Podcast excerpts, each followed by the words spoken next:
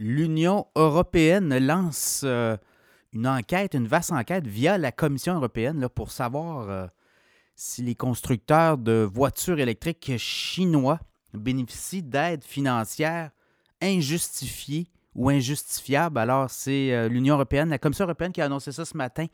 On va enquêter sur des gros joueurs de la voiture électrique qui sont en train de prendre pied en Europe. Et là, on dit, écoutez, on comprend que il- l'industrie de la voiture électrique chinoise euh, est en avance, mais est-ce que des géants comme BYD, Geely ou SAIC ont bénéficié et bénéficient d'aides financières puisque les modèles électriques qui ont commencé à être vendus et coulés en Europe ben, se vendent euh, 15, 20, 25% moins cher. Et là, on se pose beaucoup de questions.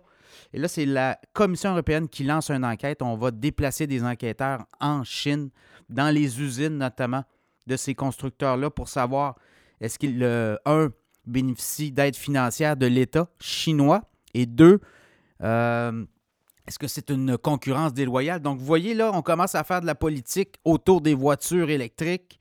On l'avait dit ici, euh, les Américains l'ont fait avec euh, Joe Biden, des, quand même des euh, aides financières substantielles. Le Canada a emboîté le pas, là, on le voit avec euh, les euh, Nordvolt, les projets aussi avec General Motors notamment.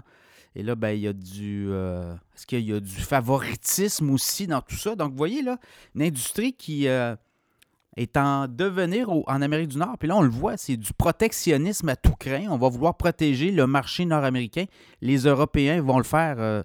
Évidemment, on voit, là, il y a des constructeurs comme euh, Renault, BMW, et même Tesla qui ne sont pas contents de voir débarquer les Chinois euh, en Europe sans offrir une compensation ou à tout le moins d'avoir euh, peut-être des taxes et des, des, des, des espèces de, on, appelle ça des, des embargos ou encore est-ce qu'on va être capable de, de, de- de donner une compensation au pays où on accueille ces euh, producteurs, ces euh, fabricants de voitures chinoises euh, à rabais.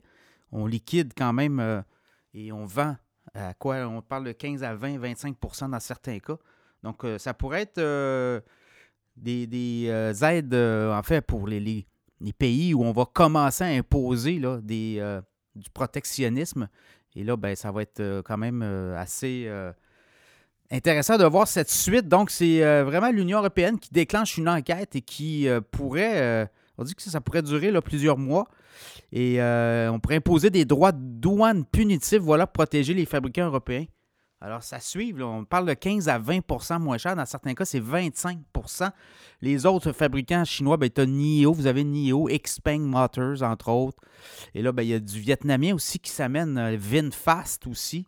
Et on se demande, est-ce que les États de ces... euh, où, ces constructeurs produisent, est-ce qu'il y a des aides financières qu'on ne voit pas passer et qui font en sorte que ces voitures-là se vendent moins cher? Donc, à suivre, évidemment, beaucoup de protectionnisme à l'horizon, euh, beaucoup euh, d'aides financières et euh, beaucoup de questions, alors que les gouvernements nord-américains, mais également du côté Europe, euh, donnent des subventions assez généreuses à ces grands joueurs-là pour concurrencer justement l'avancée des Chinois dans le monde de la voiture électrique. À suivre.